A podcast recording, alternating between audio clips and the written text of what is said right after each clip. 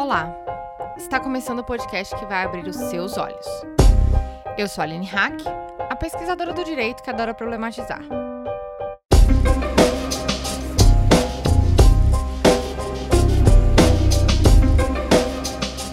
Antes de mais nada, quero agradecer aos nossos apoiadores e apoiadoras, vocês são incríveis.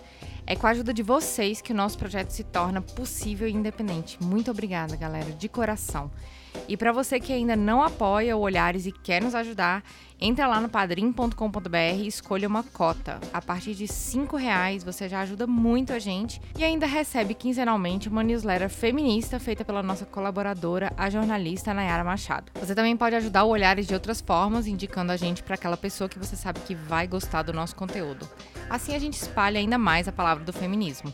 E falando em conteúdo, no nosso site, além dos episódios, você encontra textos sobre feminismo, sociedade e um monte de assuntos importantes voltados para todo mundo. Toda semana tem coisa nova. Entra lá no olharespodcast.com.br.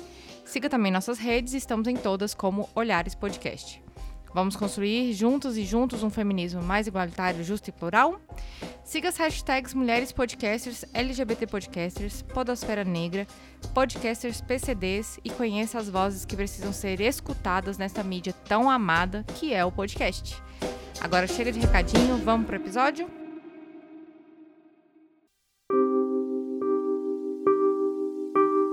Hoje nós falaremos de sentimentos, especialmente das mulheres negras. O sentimento tem uma história, começa na infância, passa pela família e por círculos sociais. O afeto social reflete e absorve uma série de fatores, como a estética, a sexualidade e a moralidade sexual.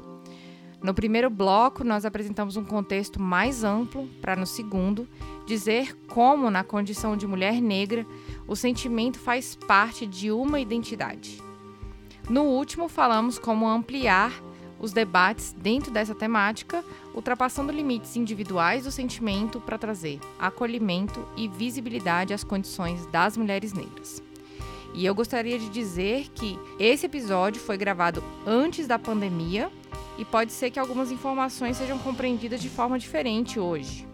Mas, ainda assim, compreender emoções e relacionamentos nos ajuda a pensar como é que vai ser daqui para frente. Então, para falar sobre esse assunto, eu tenho hoje. Eu sou Bruna Pereira, sou pesquisadora de vivências afetivos sexuais de mulheres negras. E também. Eu sou Nathalie Fernandes, ex-fundadora do coletivo Nós por Nós. E juntas começamos mais um Olhares Podcast.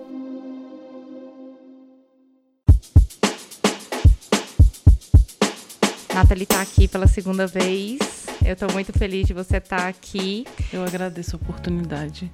Eu queria começar esse programa é, citando uma pessoa que eu admiro muito, que é a Juliana Nunes, do Pretas Candangas. Agora, no mês de março, eu estive num evento para falar sobre impacto da mídia nas relações das mulheres, né?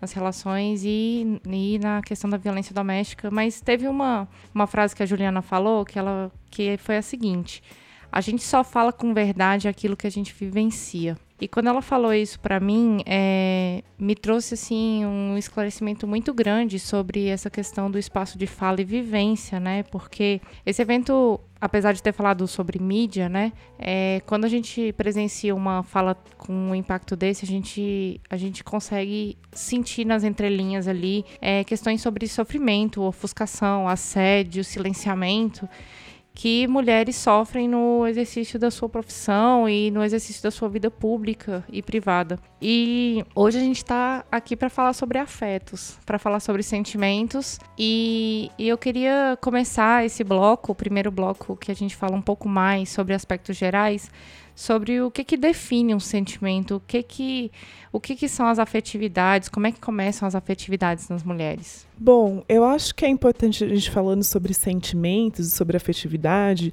lembrar um pouco que a afetividade ela é constitutiva das relações humanas. Então, falando um pouco agora, né, como socióloga, a afetividade ela é também aquilo que ensina as crianças, as mulheres, as pessoas em geral a experienciar o mundo, influenciam também como a gente se vê.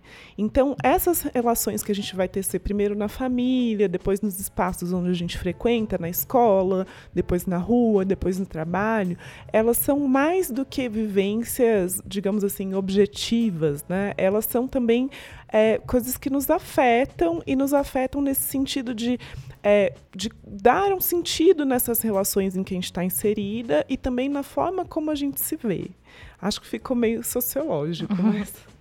E como é que isso funciona na prática? Na prática, eu acho que a gente pode pensar, por exemplo, nas famílias. Existem algum, tem alguns estudos sobre famílias negras no Brasil, e aí o que o que eles indicam é que existe essa socialização desde pequeno para que a gente se entenda como pessoas negras e o que isso significa, apesar de que as famílias negras ainda falam muito pouco sobre raça.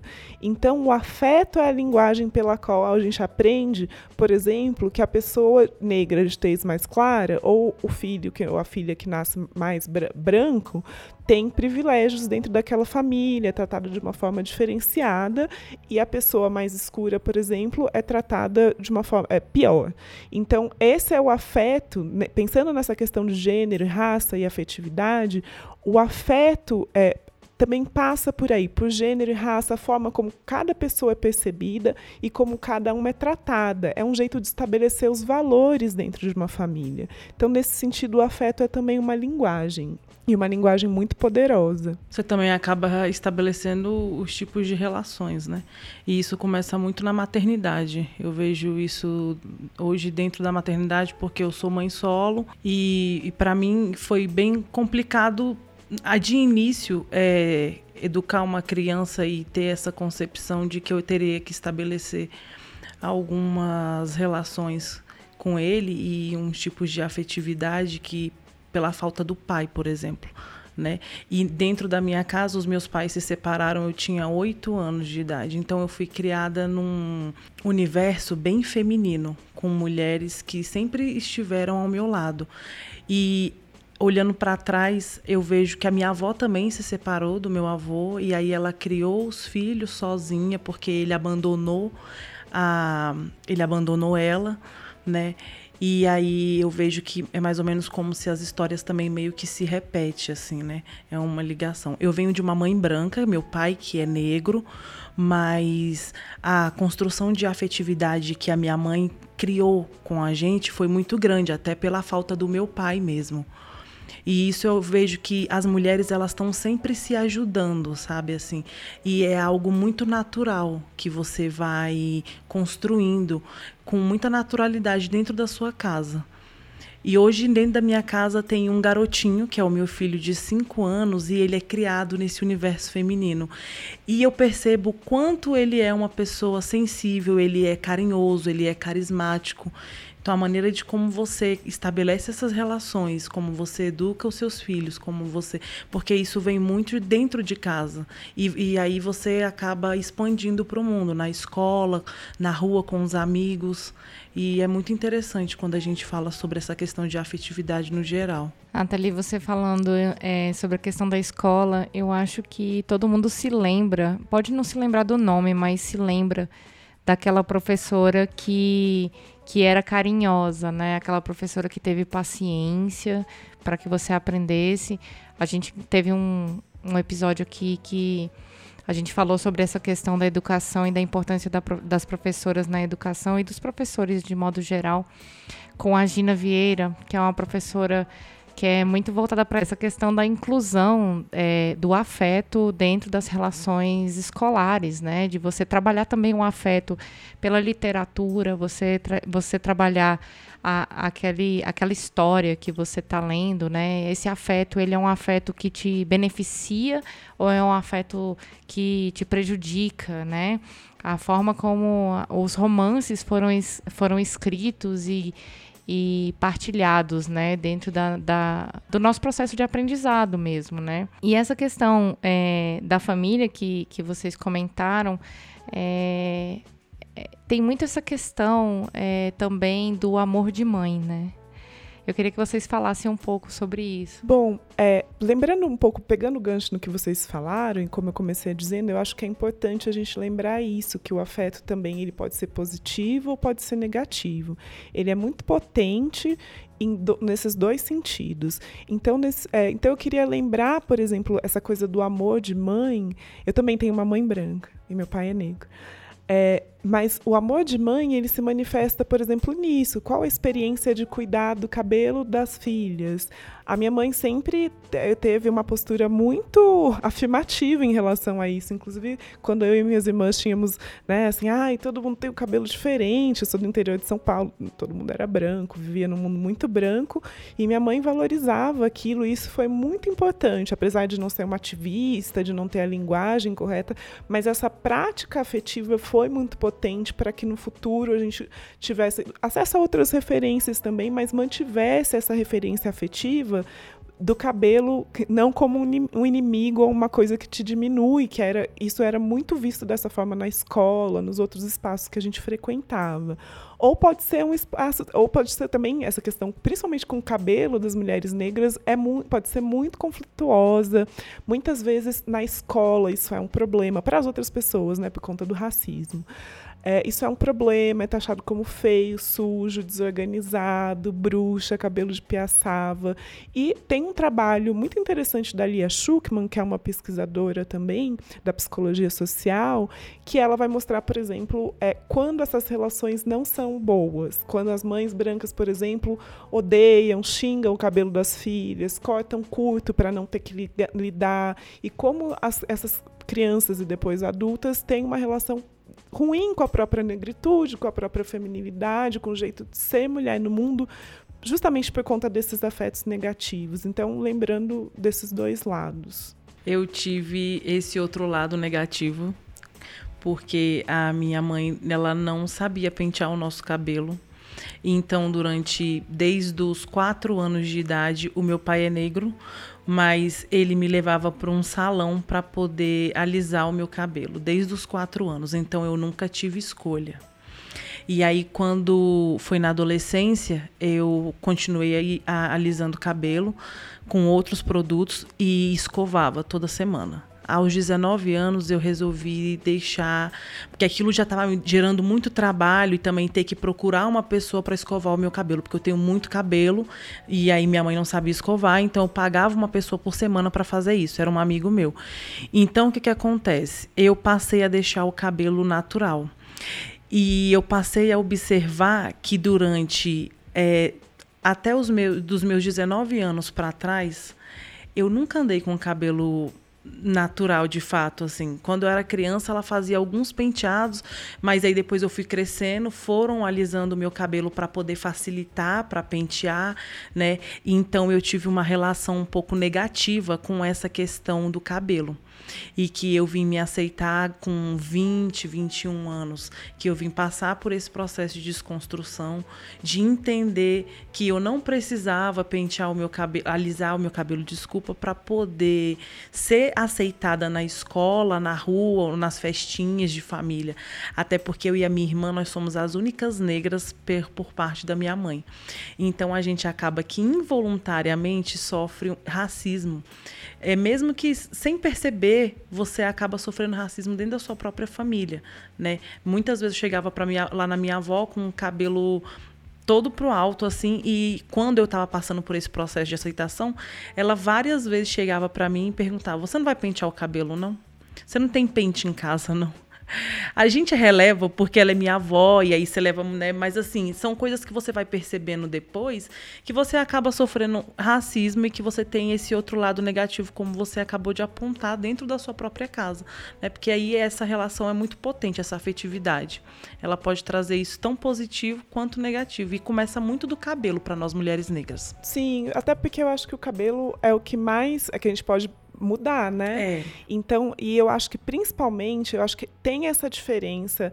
A gente acha que racismo é uma coisa que está necessariamente ligada ao ódio, mas às vezes o que torna tudo muito mais complicado vem pelo amor, vem de uma pessoa que é muito importante para você, de uma avó, que é a minha referência né, tirando o amor de mãe, que é muito importante, mas o amor de, eu tenho muito contato, muito, sou muito ligada ainda à minha avó branca, mas esse tipo de comunicação de pessoas que amam a gente, de que a gente ama muito, eles existem nas famílias e eles são justa, talvez mais efetivos para a gente interiorizar o racismo do que um comentário na rua ou de uma pessoa de quem a gente não gosta. E o quanto isso influencia diretamente na construção da nossa afetividade na vida adulta, né?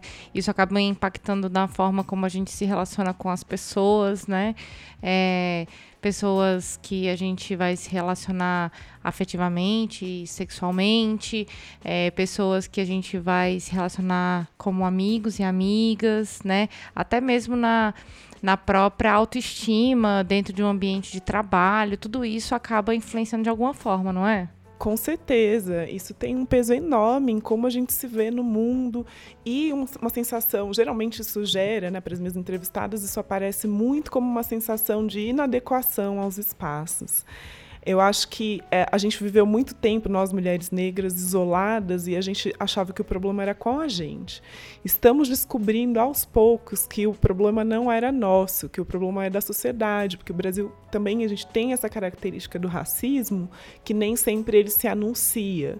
Então, é um colega de trabalho que às vezes é, é, olha para o seu cabelo e tem uma impressão que ele também nem sabe verbalizar, mas de, de descuido. E às vezes por isso, às vezes é o seu chefe, às vezes por isso você não recebe uma promoção, ou às vezes por isso você tem menos autoestima e não tem a coragem de apresentar uma proposta como sua, como seu colega homem branco, ou até mesmo uma mulher branca. Então isso tem impactos que são é, em cadeia mesmo, são impactos que vão se acumulando.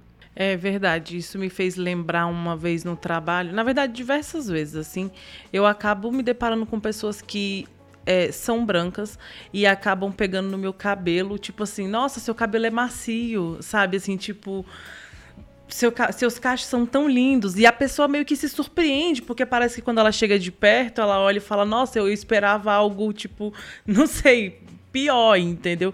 Porque às vezes, o, é como você falou, o racismo às vezes, ele não é só falado, né? Ah, você tem um cabelo duro. Tem essa questão de que ele é muito velado e ele é muito comportamental. E aí eu acho que isso acaba mexendo também com a nossa autoestima, porque mu durante muito tempo da minha vida, depois do processo de alisar o cabelo, eu passei a escovar o cabelo para tentar me enquadrar a um universo branco que as meninas tinham cabelo liso, né? Mas eu, ao mesmo tempo, eu me olhava no espelho e eu falava, mas eu não tô me reconhecendo também como branca, porque na verdade eu não sou, né? E aí quando você não é negra retinta, tem essa questão que você fica num mundo que as pessoas te colocam como morena, mas que você também não é branca, mas você também sofre racismo, né? E aí isso é muito complicado. Até você passar por um processo de aceitação é difícil. E pra gente fechar esse bloco, ainda na questão da afetividade, afetividade é, é sentimento ou também envolve a questão da sexualidade? Acho que a gente pode falar de afetividade em muitos, de muitas formas. A gente pode falar dos afetos familiares, a gente pode falar dos afetos que atravessam outros tipos de relações, às vezes mais formais, como, por exemplo, relações de trabalho, relação, por exemplo, com o médico. Né? Tem pesquisas mostrando que mulheres negras grávidas são menos tocadas pelos médicos, por exemplo. E a gente pode falar das vivências afetivos sexuais propriamente ditas, né? que são os relacionamentos afetivos, a vida sexual. É, eu acho que dá para englobar tudo isso. É porque é um universo muito amplo, né? Quando a gente fala de afetividade, a gente pode falar de amizade, porque são vários tipos de relações que a gente vai estabelecendo na sociedade. Até mesmo engraçado você estava falando sobre essa questão do médico. Eu tenho uma psicóloga que ela me atendia e ela é, ela é do sul. E, e aí, quando eu ia falar para ela, eu estava com uma dificuldade para falar sobre algumas questões raciais com ela. E quando eu ia tentar desenvolver esse assunto, ela primeiro começou me chamando de morena. E aí eu fui explicar para ela sobre essa questão de, de ser negra e tal. E aí ela passou depois a me chamar de afrodescendente. Era muito engraçado, assim, porque até a maneira de como ela falava era algo, tipo, meio distante. E ela parece que tinha medo de falar que eu era negra, como se me chamar de negra fosse algo ofensivo. E eu tive um pouco de dificuldade com ela para poder estabelecer, para fazer outros, ah, para poder, na verdade, trabalhar outros aspectos na minha vida e que estava relacionado à questão de raça. É, eu até lembrei de uma outra amiga também que é psicóloga e ela atendeu um rapaz.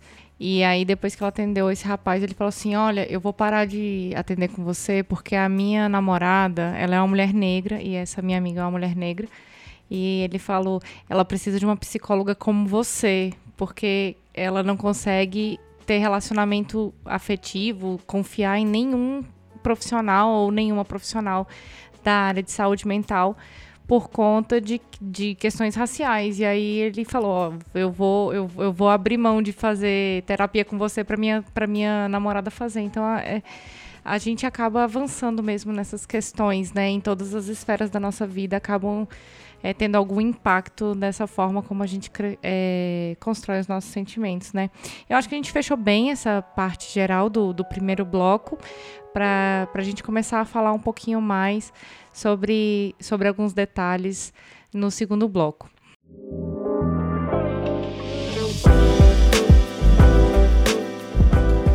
E começando o segundo bloco, a gente vai agora um pouquinho mais a fundo sobre as questões é, das mulheres e como vocês perceberam aqui, nós temos duas mulheres negras na mesa.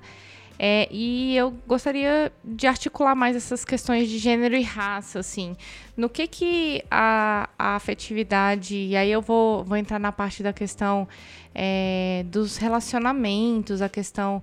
A gente falou um pouquinho sobre família na, na primeira parte, mas eu ainda queria também manter nessa questão da família, o relacionamento das mulheres negras. O que, que ela, ela se diferencia das mulheres brancas? Bom, é, na minha pesquisa, o que apareceu muito foi a questão das famílias em casos de relacionamentos interraciais, mas também quando a família é negra. Vou falar dos dois casos. Então, num relacionamento então com uma pessoa branca, quando a mulher negra se relaciona com uma pessoa branca, e principalmente com um homem branco, quando é um relacionamento heterossexual, é, existe a tendência da família branca achar que isso é uma aventura, então vai passar, daqui a pouco o menino se desinteressa, está só se divertindo. E aí as tensões maiores aparecem quando aparece um casamento ou uma gravidez, porque aí a família está de fato ligada à mulher. E aí a gente tem todo tipo de hostilidade que piora quanto mais escura for a mulher e quanto mais rica for a família branca essas tensões vão desde é, pequenas desconfianças ou de pequenas isso que a gente falou, assim, desse racismo, digamos, mais inocente, uma crítica, ah, por que, você não alisa o cabelo, até questões mais sérias, essas acusações de que a mulher negra é golpista, de que as pessoas estão casadas, eles, é, e é, a mulher é tratada pela família branca como alguém que é dispensável, como alguém, um relacionamento que não é sério. E, por outro lado, nas famílias negras, muito menos, mas nas famílias negras, por vezes a gente tem o desejo de embranquecimento, que, é, que, que aparece até como um projeto familiar. Né? Não sei se todo mundo sabe disso, eu acho que poucas pessoas sabem. O Brasil é um país que promoveu a imigração europeia para embranquecer, com o intuito aberto de embranquecer a população brasileira. E isso se reflete também, isso foi incorporado pela cultura em geral e por algumas famílias negras que têm esse desejo de embranquecer através do tempo pela união, né, porque as pessoas então dessa família negra vão se unindo com pessoas brancas. Quando isso acontece, isso apareceu um caso nas minhas entrevistas, a mulher negra ela é criticada quando aparece no meio do casamento a gravidez, porque é porque a negritude dela significa que essa família vai manter no mesmo lugar de ruim, de pobreza, de, né, de, de é, é, situação, mesma situação precária em que esteve durante tantos séculos. Então, pode também ter esse tipo de hostilidade. Eu fiz algumas entrevistas só para ter. Como mulher negra, eu não tenho uma vivência afetiva de mulher branca, né? Então, eu fiz entrevistas com mulheres brancas e algumas coisas me pareceram, assim, muito for, foram muito surpreendentes para mim. E talvez as mulheres negras que estão ouvindo possam se identificar com a minha surpresa. Então, é claro, mulheres é, brancas gordas sofrem gordofobia, mulheres brancas lésbicas sofrem lesbofobia, mulheres é, brancas heterossexuais magras sofrem, em geral, com patriarcado. Mas essa dimensão de estar. A gente tem sempre, mulheres negras, uma dimensão de que a gente não está vivendo aquilo que a gente esperava viver na época certa. Então, quando as mulheres brancas começam a ter os primeiros fletes, às vezes assédios horrorosos, a gente vai ser ou escondida, porque somos consideradas feias, ou nós vamos ser é, insultadas sexualmente por homens muito mais velhos, inclusive, porque por essa ideia de disponibilidade sexual da mulher negra. Então são vivências muito comuns que eu encontrei na minha pesquisa e isso rebate também nas relações do, às vezes não na relação do casal, mas na relação com as famílias. É quando a gente fala sobre essa questão de, de relações com é, casamentos negros, né? Eu venho de uma família que o meu pai é negro e a minha mãe é branca. E o meu pai sofreu bastante racismo dentro da família da minha mãe. Justamente também com essa ideia, assim, de que ele era um, o homem negro é tratado como safado, de que ele não presta, de que ele não vai te dar um bom futuro, né? E, e isso prejudicou bastante o casamento dos meus pais, né? Claro que eles se separaram depois por, por outros motivos e tal, mas você percebe que há uma resistência muito grande com os relacionamentos interraciais, mas com o processo de eugenia no Brasil, que foi como ela estava falando, que o, o, quando os imigrantes vieram para cá, justamente para esse processo de embranquecimento, é, nós, pessoas negras, a gente, desde o processo de escravização, a gente nunca teve, não fomos ensinados a ter afetos um pelo outro, né?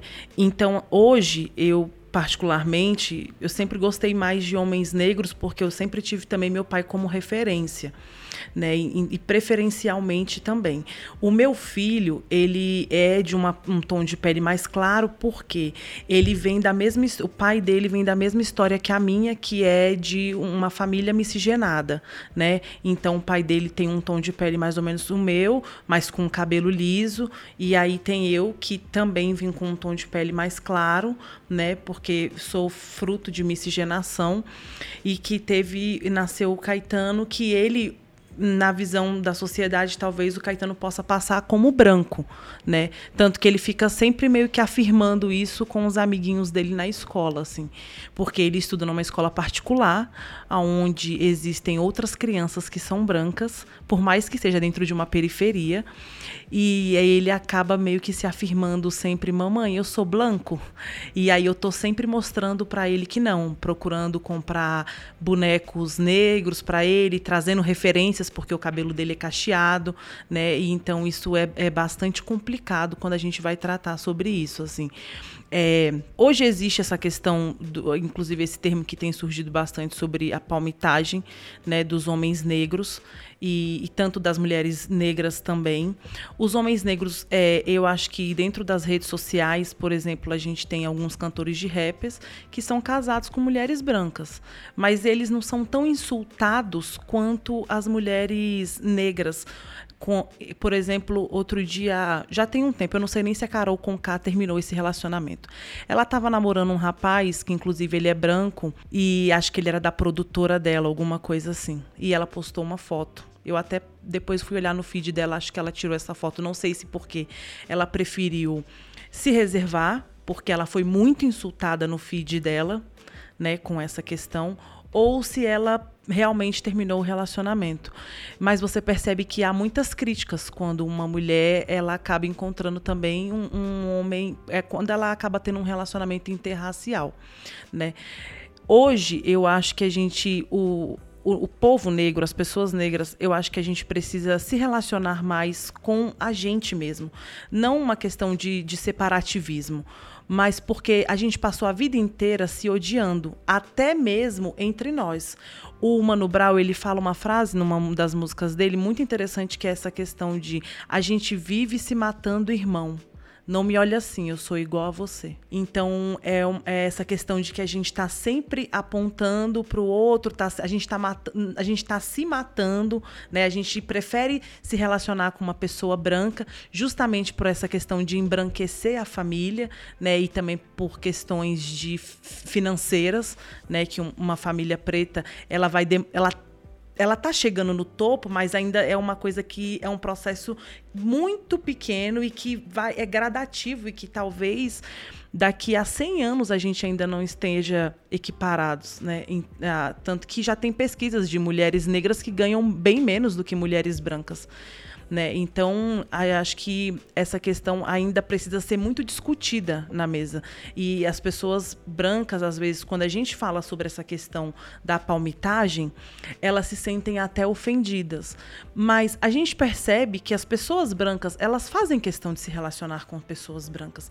Existem pessoas brancas desconstruídas que gostam de pessoas negras e se relacionam, mas a gente precisa perceber que dentro da nossa sociedade, no nosso universo negro, a gente gente também precisa dar preferências pra gente, entendeu? Porque a gente precisa ter orgulho do nosso cabelo, da cor da nossa pele e que no, uma família negra, ela também pode ser rica, né? Inclusive vai, agora vai estrear uma série que eu me lembrei no Netflix de uma mulher americana, a primeira milionária americana. Eu tô louca para assistir inclusive porque vai falar de uma mulher negra que, que, que era milionária, entendeu? E que muitas vezes a gente esquece que o povo negro, ele também tem riquezas né? Então é importante a gente tratar disso. Sim, e pensando um pouco nessa questão de, de do, desse movimento afirmativo, a gente pode pensar nessa questão, nessa proposta do amor afrocentrado, que é justamente essa proposta de que pessoas negras se relacionem com pessoas negras. Bom, eu acho que a gente tem que lembrar, também concordo com você, Nathalie, muitas pessoas brancas veem isso e falam, ah, então é separado, mas não veem que grande parte das pessoas brancas no Brasil se casam com outras pessoas brancas. E um dos atrativos, quando as pessoas brancas, né, muitas pessoas brancas que se relacionam com pessoas negras, ligam isso, veem como o único atrativo da pessoa negra a questão da sexualidade, que, não, que é uma questão que não deixa de ter lastro no racismo. Então pode ser um interesse. Ou então, agora a gente tem a galera alternativa, que é aí para provar que é descolada, mas eu até tenho uma namorada negra. São duas situações que não estão descoladas do racismo.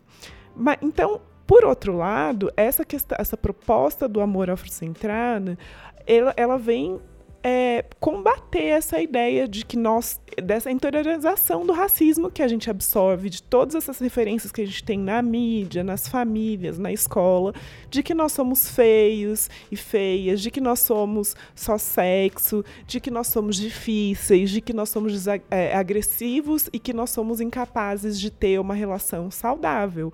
A gente não vê na televisão pessoas negras com um relacionamento saudável. Talvez a gente tenha visto pela primeira vez há pouco tempo, quando a gente teve o Mr.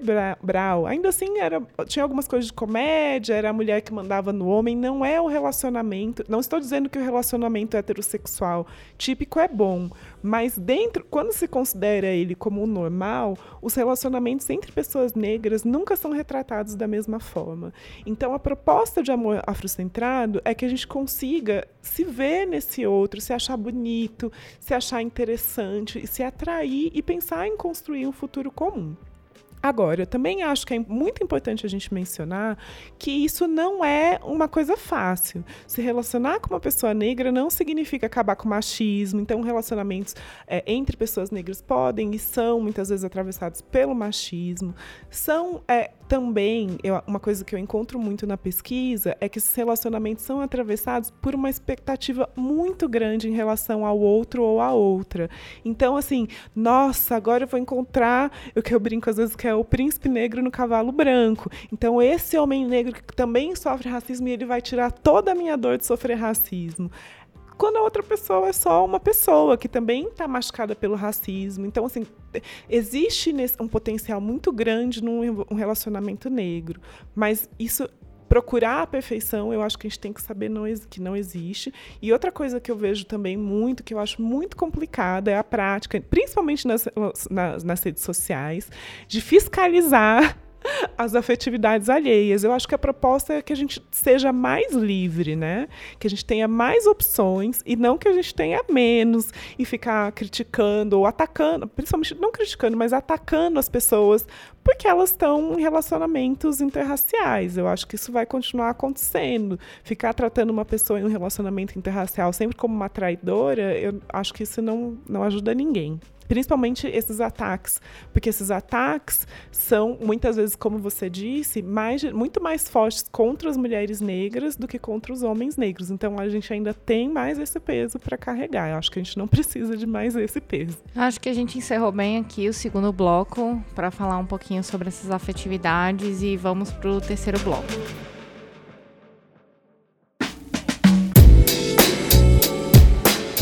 É, nesse bloco eu queria explorar uma, um ponto que a gente não enfrentou ainda.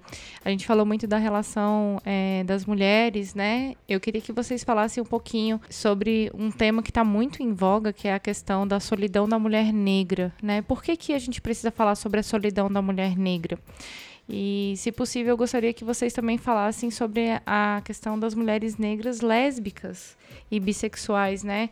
Nós tivemos aqui no Olhares algumas mulheres é, que são é, lésbicas e que são bissexuais que, que também já falaram que quando se, se faz parte da comunidade LGBT, é, fica ainda mais difícil é, se relacionar com as pessoas, né? Então eu queria que, que, começando aqui pela Nathalie, que participava do coletivo Nós por Nós, que tinha um programa que é, eu tive a oportunidade de acompanhar vocês é, nas redes e, e, tinha essa preocupação de trazer o acolhimento para mulheres, né? Então é, fala um pouquinho mais sobre essa questão da, das mulheres e essa essa solidão. É, quando a gente fala sobre essa questão da solidão da mulher negra, é, a gente percebe que, na verdade, antes é, eu, eu tinha uma visão muito só sobre essa questão da mulher, né? E aí a gente percebe hoje, lendo outras coisas e, e é, eu tenho participado bastante de grupo com outras mulheres negras e a gente vai contando as nossas vivências e vai percebendo que os homens negros também estão solitários e, e, também estão morrendo, né? E aí a, a, maior massa de encarceramento hoje é de homens negros, moradores de ruas, homens negros. Essas mulheres estão ficando sozinhas.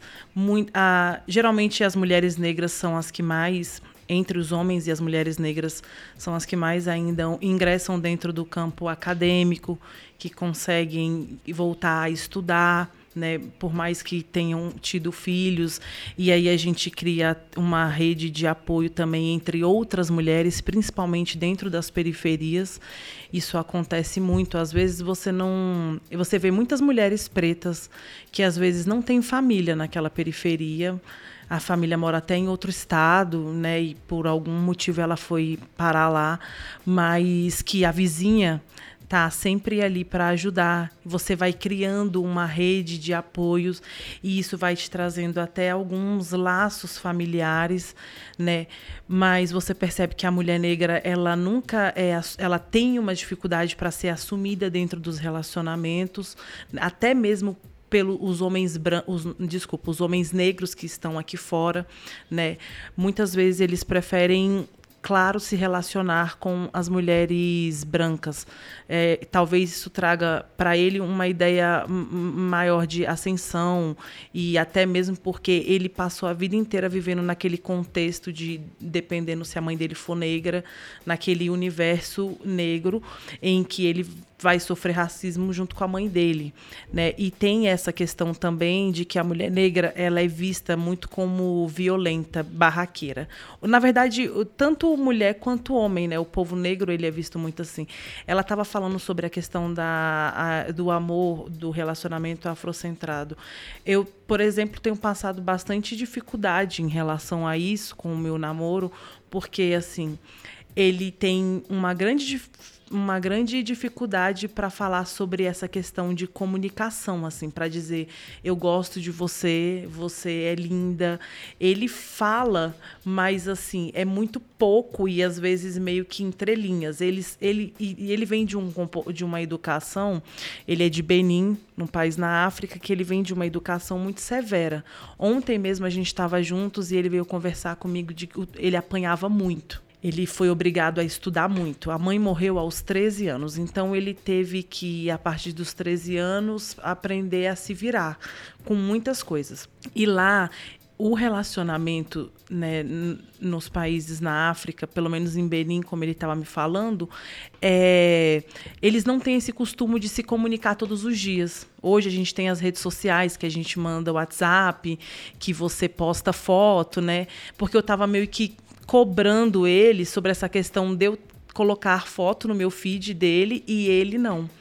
E realmente ele não tem, ele tem foto, a última foto que ele postou até dele sozinho foi tipo em junho do ano passado. E, e um relacionamento afrocentrado não é fácil. Ele não é perfeito, de verdade. Eu venho hoje eu tenho mais o que falar sobre a minha vivência com o meu relacionamento, porque é algo que eu estou aprendendo a lidar com isso. E você precisa ter muita paciência e muita resiliência, até porque também a gente vem de culturas diferentes. Ele vem de um país que é, é negro, né? Que lá a visão de. Acho que eles são machistas, então eles têm outros tipos de preconceitos, mas que sobre essa questão de racismo estruturado, porque a gente vem de um, um povo nós fomos colonizados é diferente. Né? Então, alguns problemas para ele, por exemplo, que, na verdade, alguns problemas para mim sobre questão de autoestima, ele não teve, porque a mãe e o pai dele educou muito ele para ser forte e que ele tem que contar só com ele, entendeu? Que, tipo, se você cai, você levanta e aí você tem que estar tá sempre vencendo. Isso acaba trazendo um impacto muito negativo na questão das masculinidades também, né? Que é outra pauta, assim, que é, não é o foco da nossa conversa, mas a questão da masculinidade negra, né? É, um, é um, algo que também precisa ser muito trabalhado ainda, né? É muito sobre essa questão da masculinidade tóxica, porque quando a gente vai tratar de um relacionamento afrocentrado, a gente acha que foi igual ela falou sobre essa questão de que eu encontrei o, meu par perfeito e aí a gente vai ser feliz para sempre. E, e, e não é isso assim, porque você percebe que você vai passar por dificuldades dentro do seu relacionamento, porque ele também não deixa de ser machista, entendeu? Às vezes eu me, me vejo com algumas questões machistas que ele tem, assim. Por exemplo, em tratando sobre homossexual, porque na, em alguns países na África isso é tratado de uma maneira muito severa, que o homossexualismo é crime, enfim. Então, para ele, algumas questões aqui no Brasil que são a gente é visto de uma maneira natural ou comum, para ele já não é. E aí você tem que também trabalhar, além da questão do machismo, você tem que trabalhar ainda essa questão da afetividade que não foi construída. E lá no, e, e voltando à questão do coletivo, quais eram as mulheres que buscavam os programas? Fala, fala de um deles que já aconteceu? É, a maioria eram mulheres negras. Dentro da. A gente oferecia um curso de corte e costura, que era justamente para que a gente pudesse incentivar o empreendedorismo delas, né? E a maioria são mulheres negras, né, que estão sem trabalhar, e aí são mulheres é, separadas ou que foram largadas do marido, mulheres que nunca chegaram a ser assumidas, né? Porque isso acontece muito também dentro do universo feminino com a mulher negra. Muitas mulheres a, às vezes acabam até se sujeitando ao papel de amante por conta dessa questão de que nunca foi assumida e acaba recebendo migalhas. Eu não vou mentir porque eu já vivi uma história dessa, né? E você e, e eu sou mulher negra gorda, então você acaba aceitando qualquer tipo de mínimo que seja de afetividade, porque você acha que você você merece pelo menos aquilo, Sabe assim, que aquilo ali, pelo menos, pelo menos eu tenho aquilo ali, porque se eu não tiver, eu não vou ter nada. Eu até entendo, às vezes, quando algumas mulheres, e até homens também, acabam é, tendo relação com outras pessoas brancas por conta dessa questão da solidão. A gente acaba criticando muito isso. É, não que isso tenha que ser é, algo preferencialmente entre o, o, as pessoas negras, mas você acaba entendendo que muitas vezes as pessoas as pessoas negras na solidão e, e, elas acabam se relacionando, por exemplo, com outras pessoas brancas, né? Porque você acaba aceitando a, aquilo que te dão. E você para passar por esse processo de desconstrução e de consciência demora, né? Por exemplo, eu estava assistindo um outro dia um filme que é No Limite da Traição, que lançou no Netflix, e é um relacionamento negro que a mulher tem. Ele é um cara abusivo. Primeiro ele se mostra maravilhoso e aí, quando eles se casam, ela começa a perceber quem ele realmente é. E ele vai levar, ela vai chegar até ser presa por conta dele. E aí você percebe que dentro dos relacionamentos afrocentrados, você também vai passar por essas mesmas dificuldades. Entendeu? E então é algo que a gente precisa trabalhar dentro da nossa sociedade também como um todo. Bruna, você pesquisou muito sobre afetividade no doutorado, né? É, a questão da solidão chegou é, muito na, nas narrativas das mulheres. E eu queria também saber o que, que te levou a pesquisar esse tema, que é um tema tão delicado, né? Sim, vou começar pela sua última pergunta. Eu pesquisei no mestrado as, as violência doméstica contra mulheres negras. E aí eu fui percebendo dinâmicas racializadas no processo de violência doméstica, desde ah, questões mais explícitas, como a ofensa racial, é, né, a injúria racial, para usar o termo é, legal, ah, mas até outras coisas que são muito mais veladas, por exemplo, a cor dos filhos o filho nasce mais claro, mais escuro do que, sei lá, alguém imaginou que deveria ser, e como isso é usado como um argumento para violência, às vezes por parte do parceiro, às vezes por parte da família do parceiro, que fica levantando aquela dúvida. Então, muitas vezes a gente sabe que violência contra mulheres é praticada usando esse argumento de que a mulher traiu o cara. Ele nem acha que ela traiu, mas ele usa esse argumento na hora da agressão. E essa questão da cor do filho é uma coisa que eu não vi mencionado por nenhum outro trabalho e que que apareceu.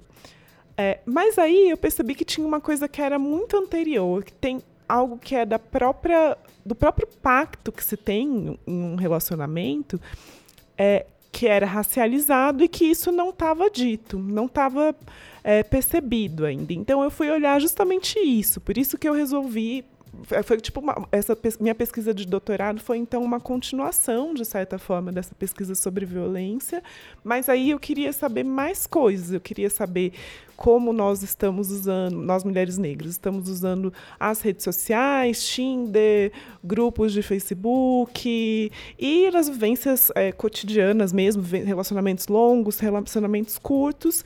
E foi assim, então, que eu cheguei no tema de vivências afetivos sexuais de mulheres negras. Agora, a solidão, eu como acadêmica, né, pensando sobre o assunto, eu entendo que trazer a pauta da solidão da mulher negra é muitas vezes falar de uma forma é, de algo muito mais amplo, que é o racismo, o impacto do racismo e do sexo, junto com o sexismo na vida das mulheres negras, na vida afetiva e sexual das mulheres negras. Então, como a Nathalie falou, por exemplo, são muitos os casos. Eu acho que para usar um pouco é, para organizar um pouco o pensamento, né? Nós temos o fato de que as mulheres negras são identificadas com feiura. Então, no Brasil, quem é considerado bonita? Gisele Bündchen. É, as mulheres brancas, loiras, magras. E aí, é, nós temos então a mulher negra como o contrário disso. Se a gente pensar uma personagem que estava até outro dia ali no Zorro Total, a Adelaide, é uma mulher negra, pobre, desdentada, com cabelo desgrenhado e com marido negro alcoólatra. E, e, e que tira proveito das pessoas porque está pedindo, né? Então, essa representação das mulheres negras na nossa sociedade coloca a gente num lugar de desfavorecimento. Então, quanto à questão afetiva, nós não somos as pessoas, tipo, lembrando das experiências na escola, todo mundo tinha aquela amiga, que, né, como a gente se descobre negra, geralmente para as mulheres, vem por esse processo de afetividade já nos primeiros encontros afetivos sexuais. Então, o menininho que você gosta, e aí ele olha para sua amiga branca. E, e você, tipo assim, nem é cogitada, ou então você é a pessoa zoada. Então, se algum menino demonstra algum interesse por você, ou menina, né? Dependendo da situação, também pode já ter essa questão de o menino é zoado, porque gosta da menina negra.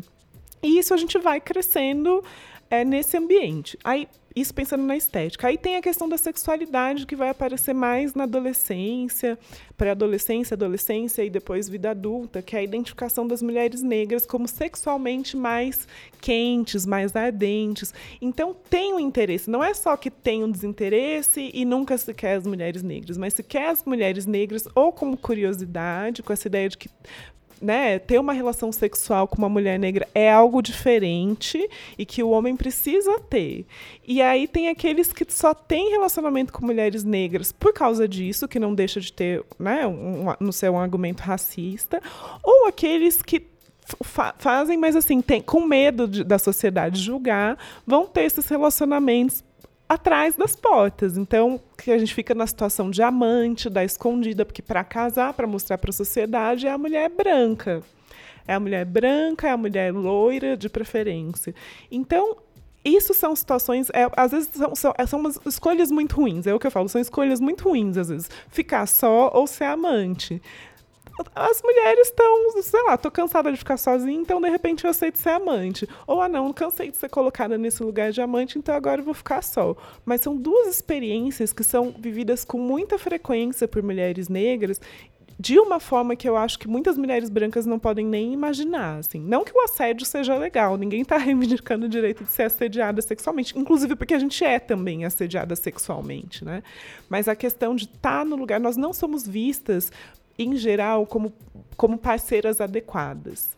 E aí também o terceiro ponto, além da estética e da sexualidade, é essa questão da moralidade. Então, que, como se entende, por exemplo, quando se vê uma mulher negra na rua, por exemplo, com um homem branco, se forem cidades turísticas, principalmente Rio de Janeiro, Bahia e Salvador, isso é um clássico. A mulher negra é identificada como prostituta.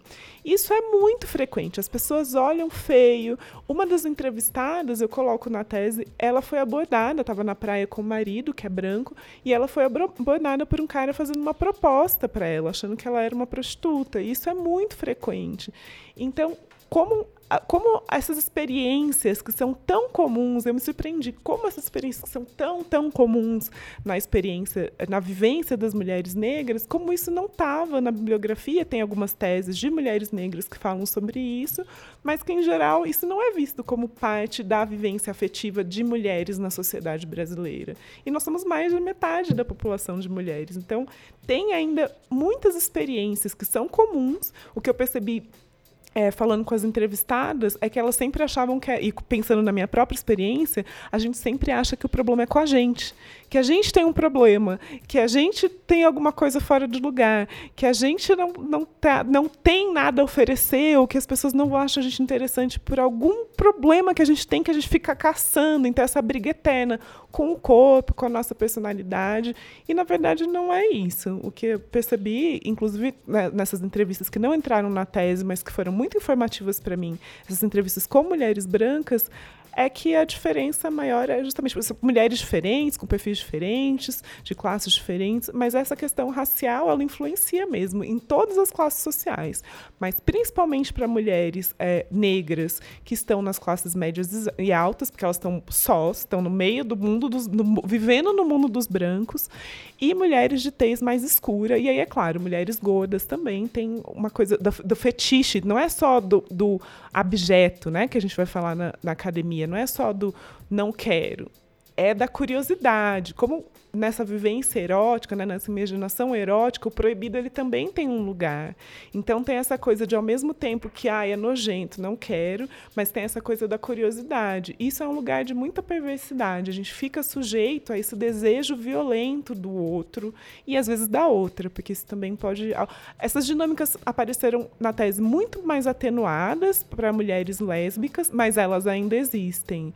Então, por exemplo, uma das eu trago na, nas nas, na tese uma mulher que fala, uma mulher que ouviu de uma mulher branca assim, mas você nem tem cheiro de mulher negra numa situação, sendo uma vivência sexual. Então, é, era justamente isso que eu ia te perguntar, se dentro desses processos que vocês tem vivenciado, né? Porque a gente falou muito aqui sobre relações heterossexuais.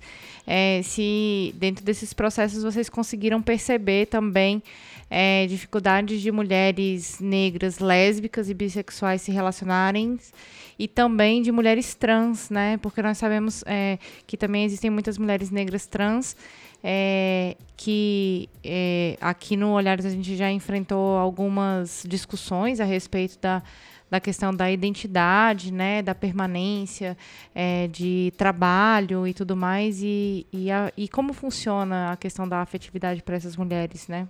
Bom, para as mulheres lésbicas que, que entraram no, nesse recorte da pesquisa, eu acho que é isso.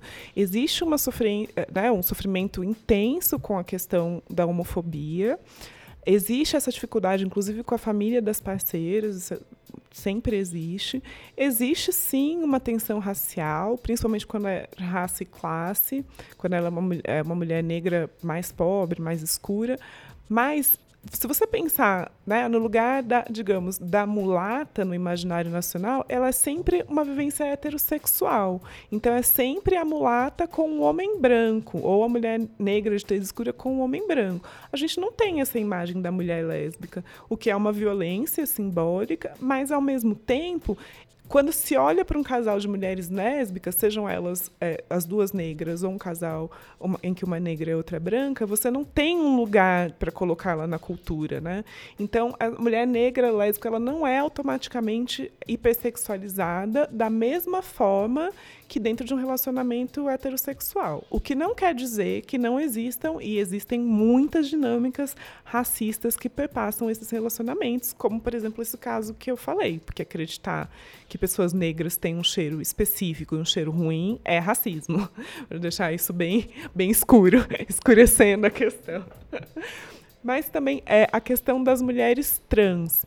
Eu tive a oportunidade de conversar com uma mulher trans branca que pesquisou é, mulheres brancas de trabalho, a Taia, e ela me alertou para isso. Ela me disse que percebia que as mulheres brancas, é, mulheres trans brancas, encontravam com todas as dificuldades de encontrar parceiros e parceiras afetivas, mas que, que ela percebia uma facilidade, é, uma, a dificuldade era menor do que para mulheres trans negras. E lembrando que as pessoas é, trans negras são mais alvo de violência no Brasil do que 80, mais de 80% das pessoas trans no Brasil que sofrem violência são pessoas negras.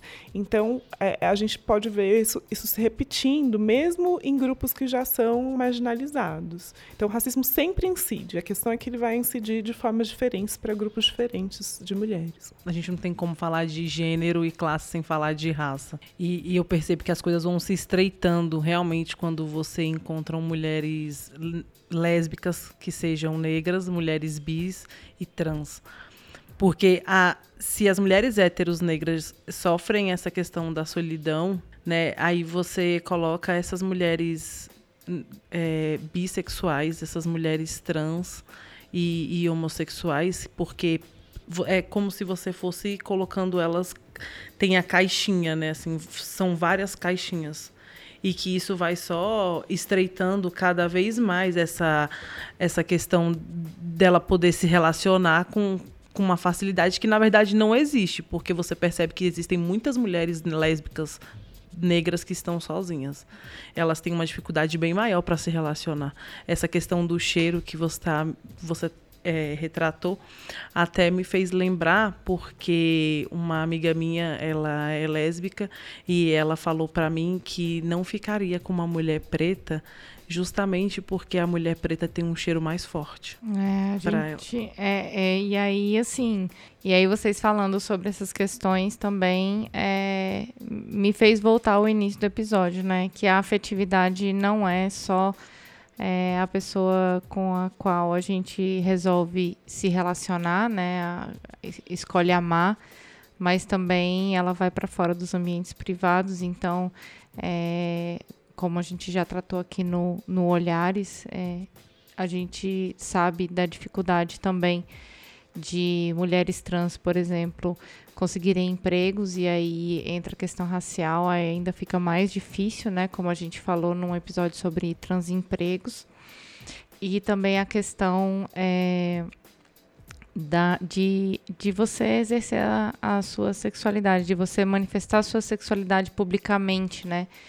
E eu me lembro é, nesse momento, assim, você falando é, de uma da fala de uma convidada, da Mariana, é, que ela estava, quando a gente gravou sobre mulheres lésbicas e bissexuais, ela falou é, que o maior medo dela na rua era tomar uma garrafada, né, quando ela estava com a, com a namorada dela.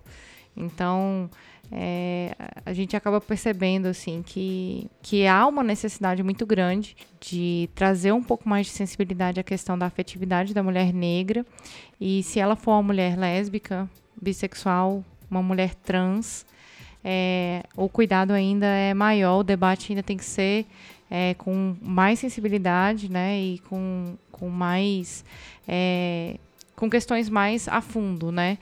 É, e fica aqui o convite também para a gente depois é, desenvolver esse tema com mulheres com esse espaço de fala, né? Que possam trazer aí um pouco mais de experiência para essa questão, mas já adiantando que existem esses dois episódios que falam um pouquinho sobre isso, mas fica aberto aí o convite. Eu acho que nós conseguimos encerrar aqui esse, esse episódio é, e enfrentar as questões que a gente é, comentou da afetividade. E vamos para o nosso bloco de indicações. É, para você que chegou agora, o bloco do Caleidoscópio é o bloco que nós convidamos as nossas participantes para que indiquem para vocês algum, algum conteúdo bacana que, que a gente consiga perceber um pouco dessas questões que a gente levantou aqui. Começar pela Nathalie. Eu vou indicar o canal da Gabi de Pretas e também a, o canal do Afroestima, a página do Afroestima e o filme No Limite da Traição, que está na Netflix, e o, o, a página do coletivo Nós por Nós. Bruna? Bom, vou indicar o livro da Tatiana Nascimento, que é uma poeta aqui de Brasília. O livro chama Lundu, foi publicado pela editora Padê, é um livro de poesias que eu gosto muito. Aliás, foi o livro que me ensinou a gostar de poesia. Então, eu indico para quem gosta de poesia e para quem não gosta de poesia. E traz questões sobre afetividade de uma forma muito delicada, de uma forma muito bonita também. Além disso, queria indicar o filme, é um curta-metragem da Yasmin Tainá, que é uma cineasta negra, chamado Cabela, que discute um pouco essa questão é, das, da estética negra, dessa relação das mulheres negras com o cabelo. E também, para quem acompanhou o Oscar esse ano já sabe, uma animação de por volta de cinco minutos, chamada Hair Love.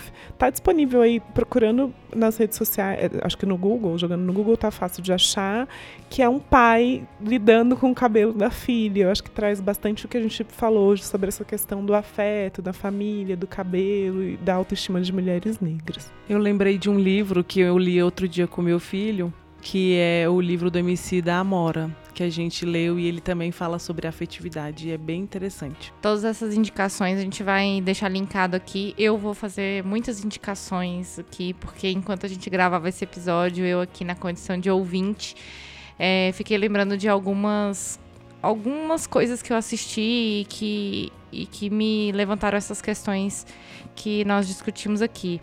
O primeiro é a série This Is Us, é uma série que fala sobre uma família e nessa família tem um garoto negro e aí também depois conta a história dele como homem negro e pai de família e de uma família é, negra. É, é, muito interessante e, e muito, nossa, é, é, muito emocional, assim, muito... É, trata de questões muito delicadas da afetividade das pessoas e, e depois desse episódio quem for assistir depois, né, por, por causa da nossa indicação, vai conseguir perceber dentro dessas construções afetivas muitas das coisas que nós falamos aqui. Um outro, uma outra série também está disponível na Netflix, que é a série da Nola Darling, é o Ela Quer Tudo. É, eu assisti a primeira e a segunda temporada. A primeira temporada ela se relaciona com homens, no segundo ela está se relacionando com uma mulher é também uma forma da gente estar tá observando e percebendo como é que funcionam as afetividades das mulheres, mulheres bissexuais. É, e percebendo pequenos incômodos que trazem em nós como espectadores e provocando a reflexão mesmo, por que, que a gente está incomodado com alguma situação, por que, que ela exerce a sexualidade dela de uma forma tão tranquila e por que, que isso pode ser incômodo para algumas pessoas que assistem, né? E por último, a gente falou hoje sobre miscigenação. E eu, eu li um livro durante a seleção do mestrado que me trouxe muito do que você falou, Bruna, que foi é, as políticas públicas e a desigualdade racial no Brasil 120 anos após a abolição, que foi organizada pelo Mário Teodoro, está disponível no site do IPEA, eu vou deixar todos os links aqui. Gente, é isso, eu queria agradecer aqui a presença de vocês nessa tarde chuvosa. Para quem não sabe, hoje choveu um bocado antes dessa gravação. É, queria agradecer a Bruna por compartilhar conosco todas essas informações tão preciosas sobre a afetividade das mulheres e por pesquisar sobre isso. É muito importante que a academia é, continue é, tratando questões mais relacionadas às pessoas, né? E eu queria agradecer a Nathalie também por disponibilizar um tempinho dela nas férias dela para gravar o Olhares. É um prazer estar recebendo você aqui de novo para debater esse tema tão delicado. Queria agradecer o convite de estar aqui. Foi um prazer poder falar sobre um tema que eu que, eu te, que é tão caro para mim e também divulgar um pouco do meu trabalho e também porque eu acompanho sempre o podcast, então é uma honra estar aqui. Queria agradecer também a Nathalie pela possibilidade de, de interlocução aqui nesse episódio. Bom, eu também quero agradecer e me sinto muito honrada de estar aqui pela segunda vez e participar com a Bruna também me fez ah, me fez eu me sentir muito bem e à vontade. Eu, é como se eu estivesse já em casa, talvez por ser a segunda vez estar aqui no programa. A primeira vez eu até fiquei um pouco mais nervosa para falar e hoje eu estava bem mais tranquila. E agradecer a oportunidade de fala, porque é muito raro quando a gente tem essa oportunidade de falar sobre essas questões de afetividade no universo negro. E nós também queríamos agradecer a você, nossa ouvinte, que acompanhou o episódio até o final. Muito obrigada. Nós estamos em todas as redes, como Olhares Podcast, no Twitter, Facebook, Instagram. Nosso site é olharespodcast.com.br. Se você quiser ouvir mais mulheres, siga a hashtag Mulheres Podcasters e conheça a comunidade de mulheres que estão fazendo e produzindo podcasts no Brasil. Siga também as hashtags Podosfera Negra, Podcasters Negros e LGBT Podcasters. Vamos construir um movimento lindo e de política afirmativa dentro da Podosfera. Nosso podcast é quinzenal, às quintas-feiras. Acesse o nosso site, assine o nosso feed e vem ver o mundo de um jeito diferente. Olhares Podcast. Só de ouvir dá para ver que é diferente. Obrigada, pessoal.